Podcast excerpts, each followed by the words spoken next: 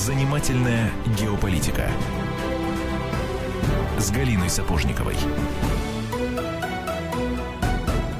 17 часов 5 минут, время московское. Здравствуйте, друзья, это «Комсомольская правда». Галина Сапожникова уже в студии. Галя, добрый день. Добрый. Меня зовут Антон Челшев, а ты, Галь, как всегда, собственно, не без э, собеседника пришла. Еще какого собеседника? Ты представишь или я? Давай ты. Гостях Хотя я у тоже нас. Ну давай, давай, ты представь, а я э, внесу необходимые дополнения. А, К нам в гости сегодня пришел э, человек, который несколько лет назад э, целой серией публикаций, по сути, э, скажем так, я не очень люблю это слово, потому что очень флер вокруг него нехороший, предсказал э, вариант развития событий, который э, практически полностью мы э, увидели в реальности в сегодняшние дни. Э, Игорь Витальевич Беркут, э, писатель-футуролог. Игорь Витальевич, здравствуйте. На самом деле у вас много совершенно разных э, и профессий и, как, как так сказать, возможностей э, заявить о себе миру. Здравствуйте. Здравствуйте. Ну что, мы, наверное, начнем тогда вот с тех самых э, публикаций, да, которые... Нет, во-первых, речь идет не о публикациях, а о книжке. Вот они у меня лежат. Хорошо, публикации «Брат» я. И «Брат 2». И э, читатели «Комсомольской правды» э, четыре года назад э, наверняка обратили внимание на эту публикацию о том, когда мы вот с Игорем Витальевичем беседовали и э, с, не- с такой, с небольшой долей улыбки прогнозировали, что же все-таки будет. Но э, начну я все-таки с другого. Во-первых, я прошу простить меня за нек- не- не- некоторую такую хрипотцу в голосе и простите, если я буду чихать и кашлять. Дело в том, что я вчера прилетела с Майдана. Это, я вам скажу, испытание не для слабонервных.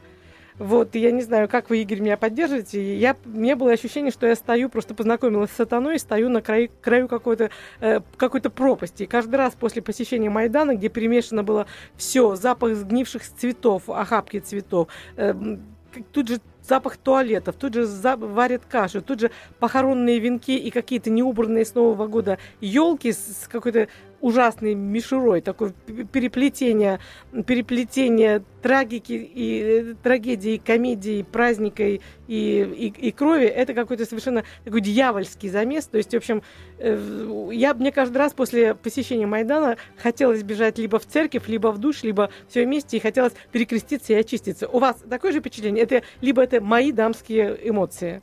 Ну, У меня чуть-чуть другое впечатление. Я бы обрисовал Майдан как или большой э, и уже э, запущенный гнойник, который показывает, что тело очень нездорово, либо как организм, который поражен метастазами раковыми, и тело уже умерло, а рак еще пытает, а, а раковые метастазы еще питаются белками, углеводами, жирами, которые остались в этом организме. Ну, хороший образ. Я должна сказать, что вы ведь киевлянин. Вы одновременно, как объяснили, живете и, в- и в Донецке, и в Киеве. И самое, что ни на есть украинец. Я только что видела ваш паспорт. И более того, э, я наверняка, я думаю, я просто сейчас хочу предупредить некоторые звонки, которые и вопросы, которые наверняка возникнут. Псевдоним у вас или фамилия. Так вот, граждане, рассказываю. Я только что держала этот паспорт в руках. Беркут – это фамилия. И вот тогда к вам, Игорь Витальевич, вопрос. Каково вам с этой фамилией после всего того, что произошло этой зимой в Киеве. Э, ну, мне, мне, не- мне не нужно жаловаться. Я хотел сказать, что ребятам, которые тем, э, как у нас говорят, беркутам, которые простояли два месяца на улице э, в зной, в дождь, в мороз, которых плохо кормили, которые плохо отдыхали и на которых нападала агрессивная толпа, вот им было по-настоящему плохо. Вы что испытывали, когда видели эти жуткие кадры из Львова, по-моему, когда Беркут поставили на колени? Я не, не только эти кадры видел, я э, общался и знаю и ребят, и мало того, я служил в армии много лет, и у меня есть э, сослуживцы, которые имеют отношение к этой организации. И среди командиров, но среди рядовых вряд ли, потому что они уже не так много, они уже моложе. Э, я хочу сказать, что это та катастрофа государственная, катастрофа, которая произошла в Украине, э, которые, последствия которые будут ощущаться еще годами. И в конце концов, это начало было той катастрофы, которую мы- я называю как закат проекта под названием «Украина». Сильно сказано. Но вернемся все-таки к публикации четырехлетней э, давности. Я прошу позволить мне пр- просто процитировать себя же. То есть, а вернее, не себя же, а кусочки из вашей книги «Брат». Вот смотрите, что было напечатано в «Комсомольской правде». Сценарий силового вмешательства может идти тремя основными путями. При наиболее ограниченном варианте российские вооруженные силы могут занять только Крымский полуостров. Такой сценарий вероятен, если руководство Украины продолжит нарушать статьи Большого договора части, касающейся базирования Черноморского флота. В таком случае, заявив о необходимости усилить охрану объектов, Россия проводит десантную операцию силами морской пехоты по занятию ключевых элементов инфраструктуры Крыма – аэродромов, портов, дорожных узлов. И вот еще, еще, еще небольшой такой Небольшая цитата. Второе направление силовой экспансии – юго-восток Украины, включая так называемые бело-голубые русскоязычные территории, население которых устойчиво голосует против русофобских партий. Впрочем, вряд ли эта экспансия будет силовой, ведь практически все жители без исключения относятся к России положительно. То есть вы, по сути, предсказали все, кроме разве что вежливых зеленых человечков.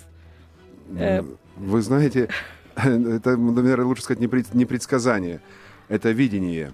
Я хочу сказать, что сейчас Галина говорит о книге «Брат», которая написана э, э, сам, мной в соавторстве с Романом Василишиным. Мало того, Роман Василишин, мой соавтор, он являлся идейным отцом этой книги. Это он предложил этот проект, и мы писали с ним вместе. Он одну главу, я другую, он одну, я другую, и мы вместе это сводили. И те, кто э, хочет прочитать эту книгу, которая вышла 4 года назад, и в которой так получилось, что описано 80% событий, которые произошли в Украине э, с, точ- с большой точностью. Вы все можете ее найти в интернете. Книга «Брат» Игорь Беркут, Роман Василишин. На обложке э, президент Путин в, военной, в военно-морской форме. Это очень узнаваемая книга.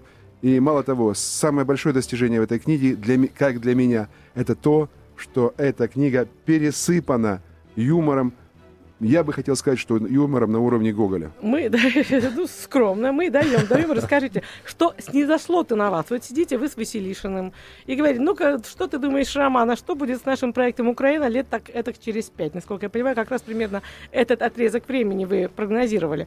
Э, из чего, как, какие вы слышали голоса? Что вы, что, каким образом эта книга писалась? Только, коллеги, я полагаю, ты сейчас такой, такой обширный вопрос задала. У нас до конца этой части эфира 20 секунд, поэтому мы вопрос ребром ставим и на короткую рекламу прерываемся, потом на выпуск новостей, а затем, соответственно, возвращаемся в студию и э, услышим, я очень надеюсь, услышим ответ на твой вопрос. У нас в гостях писатель-футуролог Игорь Беркут.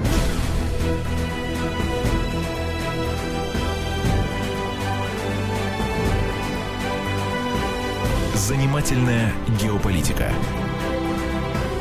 с Галиной Сапожниковой. У нас в гостях писатель-футуролог Игорь Беркут. Итак, э, Галь, э, что вопрос? Вопрос Повтори, пожалуйста. Был да. такой.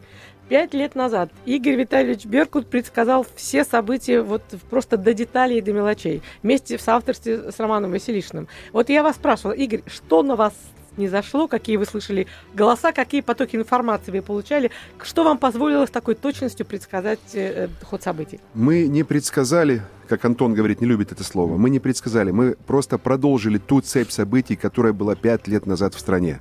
Когда за последние 10 лет очень сильно. Это было видно ежедневно, ежечасно, ежемесячно. Шла перекодировка дружественного украинского народа в народ ненавистник и противник России, а эта перекодировка шла ежедневно. То есть не было ни одного дня за последние 10 лет на территории страны Украина, чтобы вечером хотя бы, хотя бы не было хотя бы одного ток-шоу на телевидении, которое можно было назвать одним словом «пятиминутка ненависти к России». Но эти пятиминутки длились часами и уходили далеко за полночь. 10 лет ежедневно, как хотя бы одно, а, а по выходным 2-3 ток-шоу одновременно, которые вели те люди, которые сбежали из России. Савик Шустер, Киселев, Евгений, Евгений да. э, и прочие герои. Это те люди. И эти люди вели десятилетиями, 10 лет вели эти ток-шоу на главных каналах. Поэтому Несложно не было продлить события и понять, что эта перекодировка населения закончится только одним – военным конфликтом. Но мы сказали, что это закончится войной. И сегодня то, что мы видим, это не окончание, это только первый акт. будет и продолжение этого всего. Те события, которые были тогда, мы понимали, что они так просто не закончатся. Это будет военный конфликт или война. Так и те события, которые сегодня происходят. Хаос, расправы, тысячи людей, бродящих по стране с огнестрельным оружием, точечные убийства, массовое насилие – в любом случае закончится еще большим количеством смертей и жертв. Просто нужно продлить из сегодня, продлить события в дальше. Это не предвидение, это разумная логика событий. Ну, очень грустная, такая страшная логика, я бы сказала. Ну, вот такой у меня возник вопрос. Эм, вот э, пять лет назад, или четыре, когда мы с вами, когда вы писали книгу и когда мы встречались, вы вот что говорили, что, оказывается, моделированием этого конфликта давно занимались все ведущие аналитики планеты Земля, включая литовских. Еще ссылались на сценарий американской корпорации «Рант». Вот что действительно только мы были в неведении и говорили о дружбе э, жвачки, Сали и так далее. Все остальные, для всех остальных тоже будущий конфликт был очевиден. Ну, скажем так, э, по нашему мнению с Романом, в 1999-98 годах Россия была, России был одет на голову бумажный пакет, связаны руки за спиной, и ее повели на виселицу. Ее должны были повесить. Это 99 год. И только какой-то висельщики, когда палачи отвлеклись, этот человек сбросил пакет и тихонько сбежал с, с эшафота, спрятался за углом и смог ускользнуть. Вот что произошло с Россией в 99 году. Поэтому говорить о том, что Украина не, не являлась и в головах, в мозгах, в планах главным тараном, а это и есть главный таран, 45-миллионная страна, которая не отличишь человека, даже часто даже по говору не отличишь человека одного другого. И сегодня Украина является не Грузия, не Грузия несчастная и э, одно время обезумевшая, а Украина главный таран Запада, скажем, Атлантического Запада против России – это не видеть нельзя было. Я думаю, что и в штабе, э, скажем, в Кремле, как у вас говорят, да, и в Кремле это понимали много лет, я надеюсь. Вот и все. И это будет продолжаться так. Вы знаете, что меня потрясло, э, когда я стояла, замерзая на этом несчастном Майдане, где пахло, э, пахло какой-то копотью, дымом, жгли печки, тут же горели эти колеса, до сих пор уже прошло столько времени. Э, вот я стояла и смотрела, как происходит такое зомбирование людей, потому что примерно с разницей эм, раз в три, минуты три ведущий кричал, ведущий со сцены кричал «Слава Украине!» Не хочу даже отвечать, как, э, повторять, как отвечать, потому что мне это глубоко противно. Я знаю, что этот лозунг все-таки не сходит к Второй мировой войне и характеризуется совершенно однозначно. То есть толпа это кричала как заведенная. Вот я за час, наверное, раз сто это прослушала.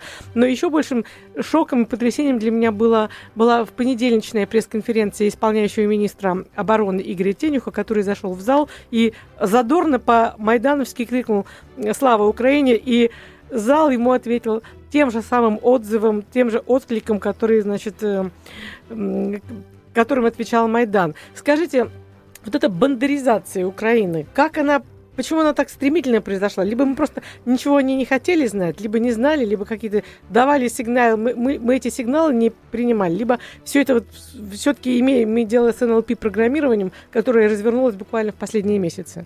Модернизация шла целенаправленно многие годы. И разговаривая с сотрудниками Службы безопасности Украины, и не только ними, которые говорили, мы давали сигналы 2, и 3, и 5 лет назад, что идет массовое проникновение а, в структур, начиная от службы безопасности, где, как вы знаете, там э, кадровые разведчики ЦРУ вручают дипломы, и заканчивая тренировкам в Прибалтике, в Польше, э, в самой Украине, в трениров, Э, тренировочных лагерей этих организаций, как Трезуб, э, Белый молот, Правый сектор и так далее. В, в интернете пресловуто, как говорят, десятки, сотни этих роликов, где 2008 э, год, 9, 11, 12, где показаны эти лагеря, палатки, и муш, э, э, это муштровка этой молодежи, которая безработная и без образования. Ну, у них есть, конечно, там диплом, но у нас на самом деле это уже давно не то не образование. Это длилось годами, и когда нужно было, этот, э, за этот рычаг потянули. И э, нужно понимать, что э, за последние 20 лет э, э, украинское КГБ, СБУ, не поймало ни одного иностранного шпиона. Почему? Потому что это и было в 90% времени, это и была резидентура иностранных разведок э, в, в Украине. Почему э, Янукович, не, даже когда он понимал, что это отчасти направлено против него, почему он никаких мер не, не, при, не принял? Потому что начать принимать эти меры, это значит, нужно было объявлять, объявлять войну всему этому, их покровителям в том числе. И он думал, что как-то он сможет все это перепрыгать, как-то это все случится, когда него перепрыгивали уже это, переживали предыдущие президенты, чтобы не ссориться и как не будет лихо, пока оно тихо. Но оно само добралось до него. То есть, получается, это началось еще при Леониде Макаровиче Кучме, да? Или, или когда вот это вот все это пришло нач... на Украину? Это началось тогда, когда э, с признанием, э, до распада Советского Союза, с признанием э, независимости, э, акта независимости Украины, были выпущены все уголовные преступники, э, которые могли хоть как-то подтвердить, доказать, либо как-то так, что они на самом деле не преступники, а они пострадали за, э, за независимую Украину, так это назовем. Угу. Это, это, длилось, это длилось много лет, но особенно это было видно и страшно, это последние 10 лет, когда, ну, вы можете себе представить, что по, по Москве ходят толпы людей и кричат «Украинцев на ножи», Хох, «Хохлов на ножи». Нет. Нет. Представьте, да? А другое, а представляете, э, кричали бы, например, э, там, э, «Хохлов на виселицу». А по центру Киева много лет ходили тысячи людей и скандировали эти лозунги. И все закрывали на это глаза.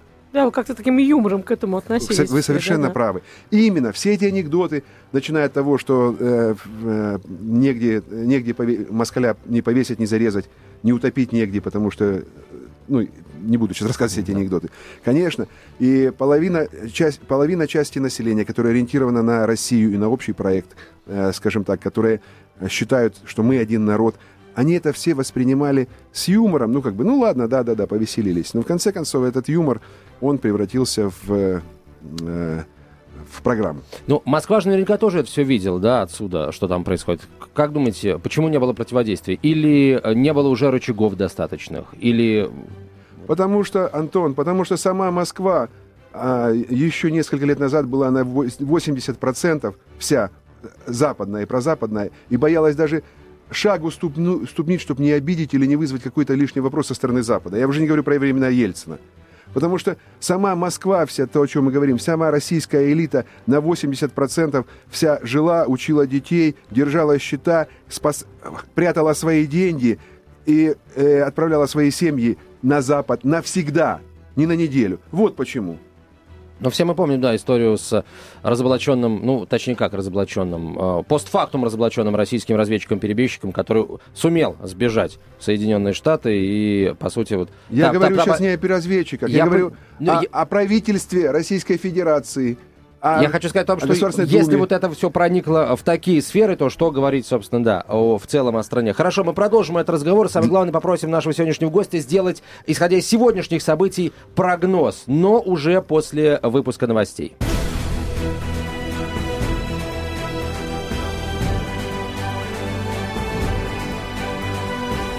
Занимательная геополитика с Галиной Сапожниковой. 17.32 в российской столице. Мы продолжаем. Галина Сапожникова, наш, наш сегодняшний гость э, Игорь Беркут. Говорим о прогнозах. Что, мы перейдем уже к прогнозам? Так ну, сказать, или... перейдем. Но я все-таки хочу еще позволить Давай. одну цитату из э, книги «Брат». Э, цитата касается уже того прогноза, что как по украинской земле пойдет российская армия. И вот, э, Игорь Витальевич, это вы писали, что на самом деле российская армия будет продвигаться к Киеву очень медленно, на каждом шагу сталкиваясь с препятствиями. Эти препятствия будут заключаться в том, что на пути следования российских военных в каждом городе и селе сотни тысяч людей искренне, без всякого принуждения, выйдут встречать их хлебом солью, танцами, песнями, слезами радости на глазах. А И начнется настоящее массовое соревнование представителей местных администраций за то, кто организует нашим братьям наиболее громкую и массовую встречу. Я просто уже представила, значит, как, как это будет выглядеть. Ну, по сути, наверное, в Крыму это и выглядело так, потому что там э, этих зеленых человечков, которых э, в Киеве зовут исключительно оккупантами, я только что, как я сказала по моему охрипшему голосу, вы понимаете, что я замерзшего Майдана, я напиталась украинским телевидением, новостями, украинской пропагандой, то есть там оккупанты, оккупанты, оккупанты, никак иначе. Вот, но э, какой будет дальше прогноз? Честно говоря, э, книга действительно, книга обратно, действительно изобилует шутками, юморами и очень приятно и очень интересно читать, но на самом деле осадок-то достаточно горький. Вот, Игорь, ваш прогноз, ну, скажем, Антон, сколько мы берем, какой э, отрезок времени? 5-10 лет? Да тут на самом деле э, и с, с временной точки зрения интересно, и с географической, геополитической точки зрения интересно. Ну, хорошо, давайте а, вот начнем с самого, ну, вроде как близкого.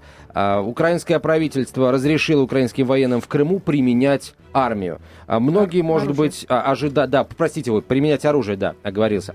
Многие ожидали после этого там кровопролития, многие, может быть, ну, те, кто хотели, наверное, те и ожидали. В, в итоге пока все тихо. Каким образом украинские военные будут покидать Крым, как вы думаете? Это не прогноз, это техника. Будут покидать Крым, будут брать билеты и улетать, либо будет борт присылать за ними. А, э, хорошо, то есть вы полагаете, что не будет так, такого вот подзуживания из Киева, что, дескать, давайте, сыновья Украины, там, поборитесь за нас, не будут каких-то, не будет каких-то провокаций, не прольется кровь. То есть а, в итоге Киев, в дан, да, в данном случае возьмет идиотов за везде, и выведет. Идиотов везде хватает. Ага. Все э, теперь военнослужащие украинской армии, которые, э, как это будет расташованы по-русски, расположены в Крыму, будут выбирать остаться им служить в Крыму, уже э, подчиняясь крымскому ну, новообразованному государству или части государства, либо уезжать к себе, э, в Киев, а дальше там куда-то. Это обычное техническое мероприятие. Что здесь, какие здесь прогнозы? Угу. То есть никто оружие применять не будет вот после Идиоты распоряжения? есть везде ага. и всегда. И в России, и на Украине идиотов навалом, и в Польше, и в Румынии. Поэтому если кто-то, какой-то э, человек э, воспылает чувствами бандеровщины и бросит какую-то гранату или разрядит рожок автомата, это никак не влияет на принцип, на принцип, на принцип происхождения событий и так далее.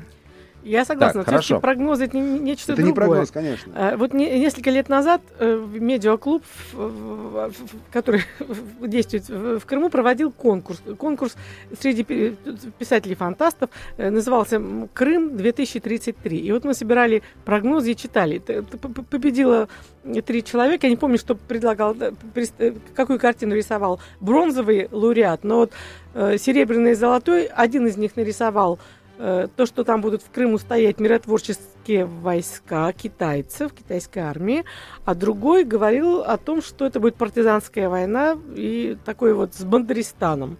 Вот. Оба прогноза были, в общем, не весьма оптимистичными. Игорь, ваш прогноз. Вот вы бы, вы бы, вы бы что сказали, что будет в Крыму в 2033? Я думаю, что это э, сейчас, это, извините, Галя, это несколько разговор неинтересный и бессмысленный. Гораздо важнее, что будет на Украине или в Украине – кто как э, любит говорить по-разному здесь, в России, э, гораздо важнее, что там будет через год и через пять лет.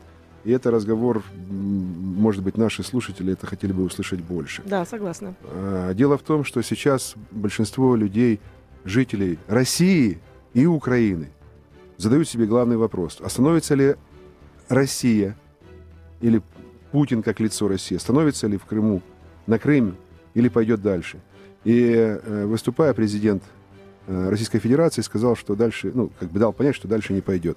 Я хотел бы сказать, что события будут несколько иные. Э, России никуда не деться. Как бы, даже если сам лично Путин не захочет, все равно логика событий такова, что Россия никуда не деться, кроме как она пойдет вперед. И сегодня это выглядит, этот прогноз, может быть, надуманным, смешным, никуда не денется Россия. Объясню почему вкратце, а так для, а для понимания лучше это будет э, статья, которая так и будет называться «Москва». Потому что Украину ожидает всплеск насилия, полный финансовый, экономический коллапс, судебные, внесудебные расправы, убийства. И все это на фоне неуправляемой территории. В том числе вооруженные провокации, попытки, э, попытки захвата различных многократных захвата заложников.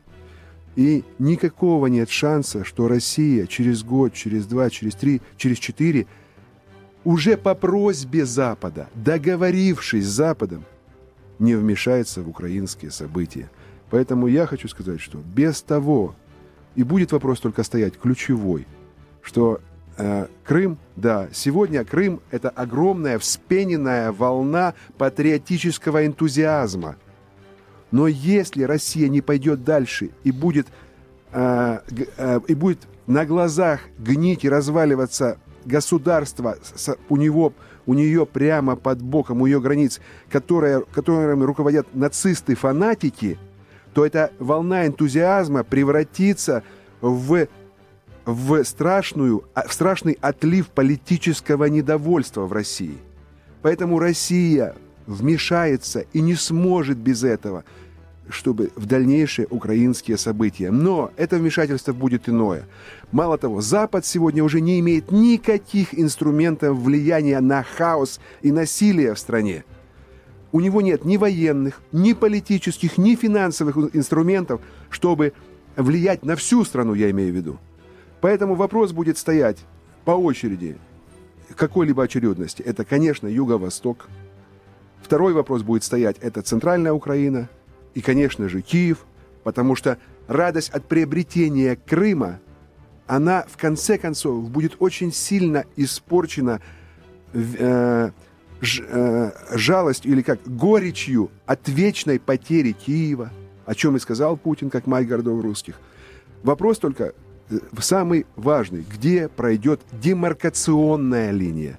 Она пройдет, демаркационная линия, от Полтавы на Одессу, она пройдет по восточной границе Херсонской и Житомирской области, либо она пройдет по западной границе Херсонской и Житомирской области, так называемая по Сбручу. Почему? Потому что сегодня э, на Украине 5 атомных электростанций.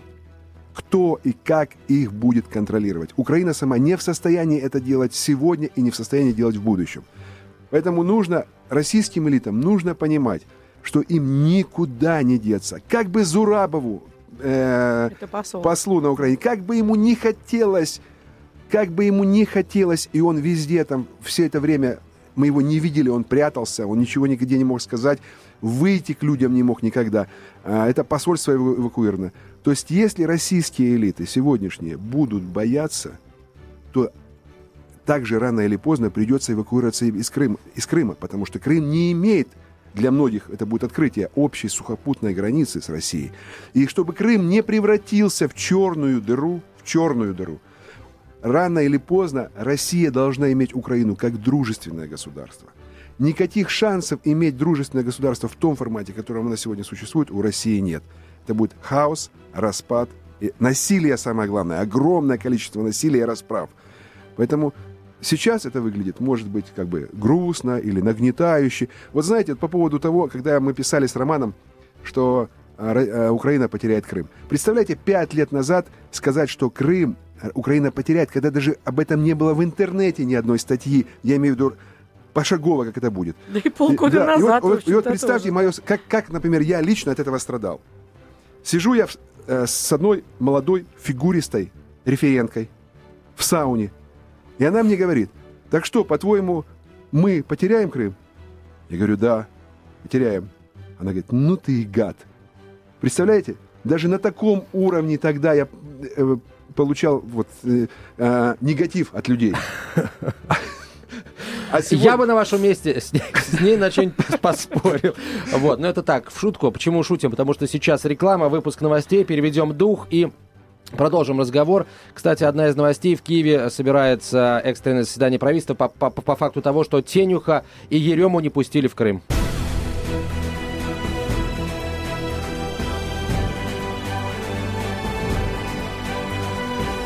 Занимательная геополитика с Галиной Сапожниковой. Мы продолжаем. Галина Сапожникова, Игорь Беркут, Антон Челышев. Говорить о будущем. Очень печальном будущем, который нам предрек Игорь Беркут. Но вот скажите, вот у меня все-таки такой, такой вопрос, состоящий из двух частей. А вдруг все-таки вот Западу удастся построить то государство, о котором э, на Майдане мечтаю, что это будет... Как я там ходила, э, в целях безопасности я говорила, что я не из Москвы, а из Сталина. Я не сильно врала. Я mm-hmm. действительно из Сталина. Мне говорят, мы хотим вот как у вас, чтобы все было чисто по-европейски, чтобы мы хорошо зарабатывали, рассказывали, чтобы мы там все у нас будет совершенно прекрасно. Ну а вдруг у них получится, во-первых, построить? Что в этом случае получает Россия, кого на своих границах? И вторая часть вопроса все-таки, ну, э, давайте ответим на первый и задам еще один. Такого государства, э, которое хотят люди на Майдане, его не существует на земном шаре. Не существует. Э, я думаю, что нас слушают люди развитые, интеллектуальные, образованные. Вспомните, пожалуйста, кто многие смотрели этот фильм «День сурка». И вспомните, там главная героиня объясняет э, в ресторане, в кафе, в ресторане главному герою, какого бы мужчину она полюбила. Э, чтобы он и был и сильный, и мужественный, и в зеркало не смотрел, любил детей, но при этом также любил ее маму, и ее больше себя, много зарабатывал, но очень важно, чтобы он при этом прекрасно играл на пианино и так далее, и так далее, и так далее, и так далее. Еще, да, да. Готовил бы хорошо, да, да, да. Поэтому такого государства не существует, как хотят постро... которое хотят видеть люди на Майдане. И похмелье, вот это как э, тяжелое похмелье после Майдана, она еще придет. Что явится э, началом этого похмелья. Вот я как раз, у меня был вопрос, что будет таким спусковым крючком вообще для того, для России, чтобы вмешаться и началом похмелья, о котором Нет, говорили? Я, это, это другой спусковой крючок. Первое, э, спусковой крючок того, что ситуация выйдет из-под контроля, и рано или поздно сам Запад попросит Россию вмешаться. Э, это то, что э, начнется вооруженное, вооруженное столкновение уже у самой среди тех групп э, хунт Майдана, которые пришли к власти. До этого осталось совсем недолго, может быть, несколько недель. Дни, я думаю. Может быть так. Это первое. Второе. Начнутся один, а потом за ним полыхают другие бунты в тюрьмах. Сотни тысяч людей сидят. В каждой тюрьме десятки тысяч. Никто не зайдет в тюрьму, чтобы успокоить. И вот это все лавинообразное событие плюс гиперинфляция – плюс полностью невозможность э, отправлять э, судопроизводство, э, социальные гарантии какие-либо давать, все это будет нарастать лавинообразно. Поэтому мы говорим, что Россия не танковыми клиньями вклинится там со стороны Харькова или там со стороны Донецка там, или Чернигова, а Россия будет вынуждена туда зайти, а может быть вместе даже с другими минотворческими контингенты, как, например, со, которые зайдут со стороны польской границы. Только вопрос, это произойдет через несколько месяцев, либо через полтора года. Но другой логики событий здесь не существует. Хорошо, тогда, э, по сути, это и будет означать вот тот самый раскол Украины, о котором, который как бы изначально заложен э, в э, в структуру этой страны, и получается, что от Украины... В проект. Да, кстати, чей это проект? Вот я с самого Ан- начала эфира хочу да, сказать, чей, да, что да. это за проект? Антон, чей это проект Украины? Вы совершенно правы. Вы знаете, когда э, много лет... Э, кто с- сегодня, нужно понять, кто самые главные враги украинского народа? Я сейчас не шучу, а в целом украинского народа. Сегодня, если бы прошло после 10 лет пяти минуток ненависти к России по центральным каналам, сегодня я вам даю абсолютно точную, э, личную, правда, гарантию – что сегодня самый главный враг для всех людей, ну, по голосованию угу. бы, это был бы Сталин. На втором месте был бы Ленин. На третьем месте Владимир Путин. И на четвертом месте, наверное, Гитлер. Наверное, хотя я не уверен. То есть теперь проект Украина построен и сделан э, Лениным, который первый дал относительную независимость, автономию Украине, и добавил туда Донбасс, потому что до 1918 года Донбасс принадлежал, был вне Украины и Новороссия. То есть Ленин дал Донбасс и Новороссию, и рис, статус республики со своим правительством. Потом э, Сталин дал Западную Украину, Буковину, Буковину и Бессарабию. И нужно понимать, что не Бандера выгнал поляков из Львова, а Сталин выгнал.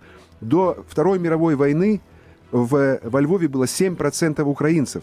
7% всего, остальные поляки и евреи. И И Хрущев подарил Крым. Крым, это все, тема за- закрыта.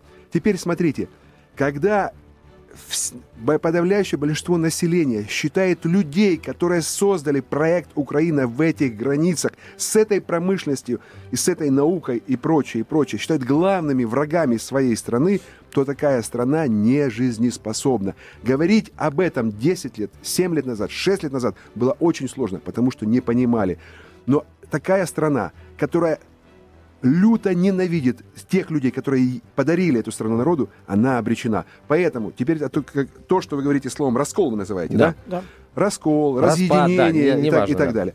Безусловно, безусловно, это, это предопределено. Просто я, э, Роман Василишин, мы вместе отводили, видели этот процесс, на- начиная с 15 по 19 год. И он все равно, я думаю, может быть, произойдет и в То этих есть вы думаете, границах. что он произойдет позже? Это два разных народа. Религиозно, культурно. У них разные враги, разные герои. То есть герои этих, враги для этих. Это два разных. Это полностью два разных народа. Хочу сказать, что для Украины от Полтавы до Крыма, так если делим, житель Белгородской, Ростовской области гораздо ближе в подавляющем своем большинстве по пониманию, по культуре, по менталитету и прочее, и прочее, чем он и житель Львовской области. И точно так наоборот. Это два народа, которые силой э, государственного института подавления, пока это было возможно, держались вместе. И в конце концов, как это и было, и история закольцуется, что как было столетиями, говорят, е велика Украина, а е Галичина. Есть большая Украина, а есть Галичина. И только Киев, по Киеву здесь вопрос почему? Потому что Киев, сегодня Киев заселен десятками, а, наверное, уже речь идет о более 100 тысяч выходцев из Галичины. Вот поэтому по Киеву, именно и только по Киеву вопрос. Но то, что рано или поздно нужно будет удерживать демаркационную линию по Сбручу, а может быть и не совсем по Сбручу, но вопрос стоит, кто возьмет ответственность за атомные электростанции. Мы к этому придем. Скажите, понимание эм, того, что мы единый э, народ, и явится идеологической основой того спускового, спускового крючка, о котором вы все время говорили, спускового э, крючка, который заставит Россию, вынудит Россию вмешаться в ситуацию, в конце концов. А, Для того, чтобы э, э, э, на Украине очень... сейчас. Когда, чтобы э, человек вернулся в состояние близкое к нормальному, нужно сказать, что чтобы понять Украину, нужно представить, что Украина ближе к Рум... что это как Румыния, а Россия ближе к Германии. То есть представьте конфликт между Румынией и Германией. Ну, это такой комплимент России, да. Почему? Ну, Ну, Россия и Германия это все-таки очень разные миры. нет, они... Я хочу так сказать. И что-то о масштабе, наверное, просто. Я, да, конечно, масштаба, о да. масштабе, да. То есть о масштабе. Россия и Украина – это как Германия и Румыния. Если брать территорию, э, потенциал, э, м, э, ВВП и прочее, прочее. Так вот, хаос. Возможен ли в Европе хаос в Румынии? Как будет Германия смотреть на хаос в Румынии? Как? Сначала... Да, какое-то время будет, но в конце концов, как бы и не хотелось, она будет вынуждена вмешаться. Вот такая, вот такая ситуация. Здесь не то, что мы один народ, а просто потребуется вмешательство. Поэтому сегодня и, э, среди рас- части российской элиты, большой части, видится то, что первое, или мы сейчас выскочим с шашки, достанем и все захватим, не нужно это делать. Либо наоборот, что вот Крым взяли, и больше не нужно лезть, дразнить международную общественность. Ситуация будет догнивать сама по себе и, и закончится какой-то должна закончиться какой-то э, геополитической точкой. Вот э, а, понятно, что Украина, э, согласно вашему сценарию, будет представлять собой мину, одновременно заложенную и под Е- Европу единую, и под Россию. Понятно, что э, рано или поздно им придется вмешиваться. А Вашингтон спит и видит, да, чтобы, ну, я сейчас буду просто говорить, называть вещи своими именами, чтобы э, нас и Европу рассорить, при этом и нас и Европу, а, а, ну, ослабив, да, дополнительно, поддерживая вот однополярное, э, однополярную структуру мира. А, каким образом Вашингтон... А вот если Вашингтон не захочет, чтобы и мы, и Европа вмешивались, мы, в конце концов, ударим кулаком по столу, да, и, и условный канцлер Германии, и президент России, и, в конце концов, скажем Вашингтону нет или как? Вот у нас буквально 30 секунд. Россия, э, э, Россия, чтобы остаться и состояться Россией, и э, продолжать иметь геополитическое э, влияние, иметь свою там валютно-технологическую зону и прочее, прочее, не сможет не вмешаться в эти события. Понятно. Она будет значит, вынуждена. значит, стукнем кулаком по столу. Посмотрим Это не громко. кулаком по столу. Это, это не кулаком по столу. Это вмешаться, чтобы прекратилась анархия, э, э, рост преступности и Спасибо, насилия. Игорь, большое за то, что пришли к нам и поделились очередными прогнозами. Игорь Беркут, писатель-футуролог, Галина Сапожникова, обозреватель «Комсомольской правды». До встречи. Занимательная геополитика.